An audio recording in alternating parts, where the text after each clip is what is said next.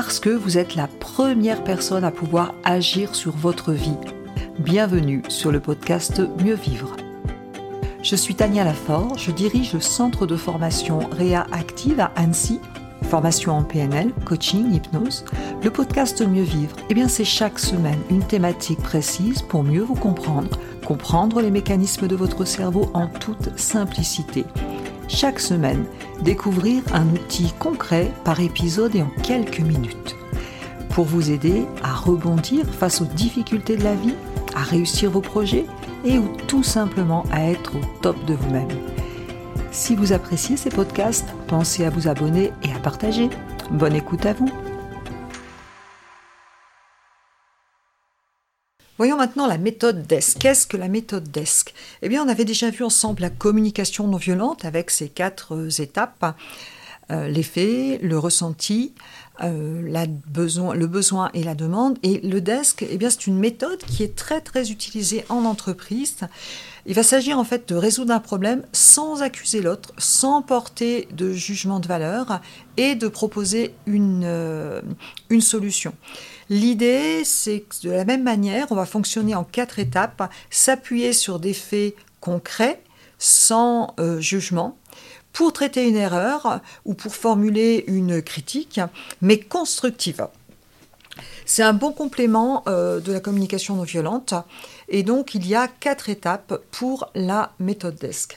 La première étape, c'est le D, comme décrire les faits. La deuxième étape, c'est le E, comme exprimer ses émotions. La troisième étape, eh bien, c'est le S comme spécifier des solutions. Et la quatrième étape, c'est le C comme conclure.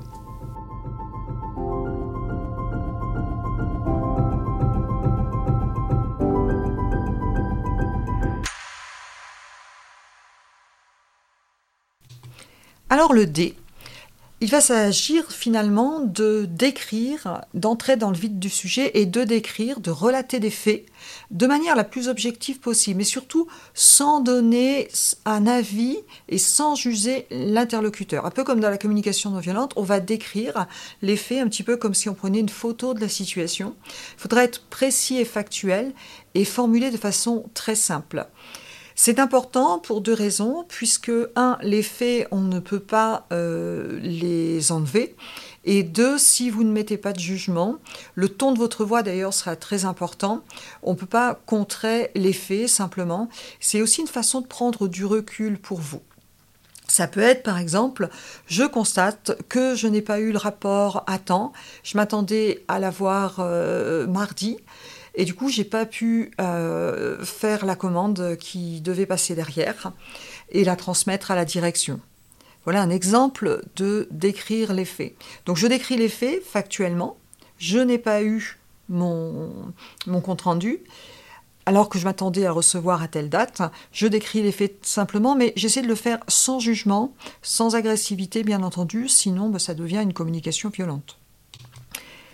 Le E, donc exprimer ses émotions. Alors ça aussi, c'est un travail sur soi, puisque vous avez exposé les faits clairement. Maintenant, il faut exprimer un sentiment. On n'a pas forcément l'habitude d'exprimer un sentiment avec authenticité.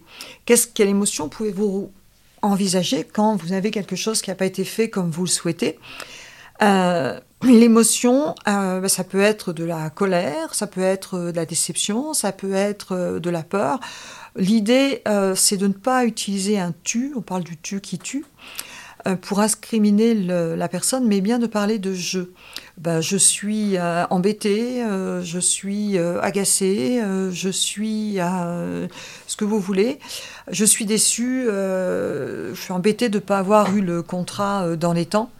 Euh, voilà, ça c'est exprimer une émotion. Mais c'est important de passer par cette étape d'exprimer les émotions sans être accusateur. Donc c'est important d'ailleurs quand on utilise la méthode DESC ou la CNV d'être dans un état interne euh, plutôt serein, puisque sinon vous risquez d'avoir un ton qui gâche finalement toute la technique. Donc, je m'attendais à avoir ce contrat pour telle date. Il se trouve que je ne l'ai pas eu, donc je n'ai pas pu passer la commande euh, pour mon client, transmettre à la direction. Je suis très embêtée à cause de ça. Eh bien, voyons maintenant la troisième étape. Eh bien, la troisième étape consiste à spécifier des solutions. Alors, vous pouvez faire deux choses, ou proposer une solution ou demander à l'interlocuteur de trouver une solution. Ça pourrait être, euh, ben, je vous propose euh, maintenant de mettre une deadline plus tôt pour être sûr d'avoir euh, le contrat dans les temps, ou qu'est-ce que vous me proposez pour résoudre ceci, ou pour être sûr que la prochaine fois ça se passe différemment? Donc en fait, ça va être intéressant vraiment de faire participer la personne, je pense, quand c'est possible.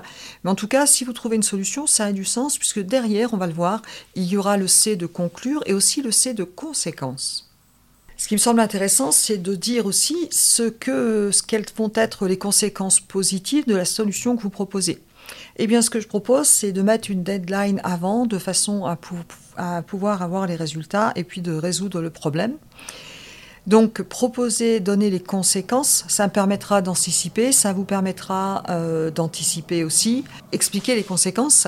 Et puis la dernière phase, c'est aussi le C de conclure. Eh bien, c'est résumer finalement ce qui a été dit. Comme convenu, ce qu'on va faire, c'est que on va mettre une deadline euh, à telle date, de façon à ce qu'on soit sûr d'être dans les délais pour pouvoir envoyer la direction et passer la commande au client. Est-ce que vous êtes OK avec ça? Ça peut être ça, ou bien sûr, euh, faire intervenir la personne et la faire réfléchir suivant cette méthode.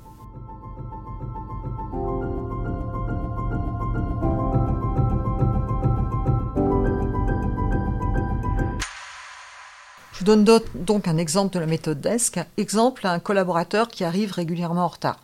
J'aimerais te faire part d'un inconfort. Voilà, ça fait plusieurs fois qu'on commence la réunion euh, à 8h15 au lieu de 8h euh, du fait ben, d'un retard de ta part.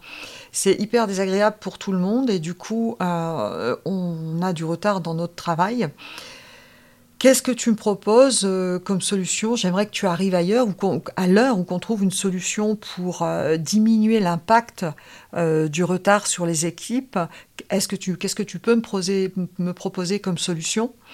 Ce qui permettrait eh ben, de mieux nous organiser pour le travail d'équipe et d'avoir un meilleur service clientèle. Là, dans ce cadre-là, je vais demander à la personne de me proposer une solution. Un autre exemple, ça peut être un exemple plutôt familial. Eh bien, euh, le D, voilà, euh, je travaille, comme tu le sais, toute la semaine. Le week-end, je fais le ménage et je constate, quand je passe dans ta chambre, que, eh bien, euh, il y a des affaires sur le sol.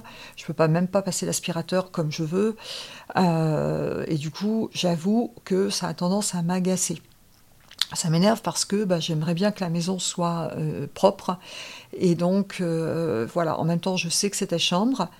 Le S de solution, euh, eh bien, qu'est-ce qu'on peut faire ensemble pour que tu aies le temps de faire ta chambre avant que je rentre le week-end? Ou alors je propose une solution. Je te propose de ranger ta chambre le vendredi de façon à ce que je puisse faire le ménage le mardi. Qu'est-ce que tu en penses? Ça permettrait eh bien de passer un bon week-end et ça nous éviterait de nous disputer à cause de bêtises d'organisation. Bon, voilà, ça peut être ça, ça peut être autre chose. Mais en tout cas, l'idée c'est vraiment de euh, quand vous avez une critique, euh, d'éviter d'attendre que les choses s'arrangent d'elles-mêmes, euh, d'aller vers l'autre, et surtout quand vous allez parler avec cette méthode ou la communication non violente, essayez d'être dans le calme et le respect. J'aimerais comprendre, je suis préoccupée, la façon de parler sera aussi importante. Et de, vraiment de plutôt être dans un état interne positif, ce qui fera que votre ton de voix sera beaucoup plus adapté. Sinon, quelle que soit la technique que vous allez utiliser, eh bien vous allez rendre compte que finalement ça peut être une communication assez violente. Merci d'avoir écouté cet épisode. Vous retrouverez tous les liens dans le descriptif du podcast. Vous pouvez nous retrouver sur notre chaîne YouTube. Vous pouvez télécharger des ressources gratuites, e-books. Vous pouvez aller sur notre site internet. Et avant de partir, surtout, abonnez-vous au podcast si vous voulez recevoir les prochains épisodes et laissez des petites étoiles pour que ces astuces puissent servir à d'autres personnes. Je vous remercie et je vous dis à très vite.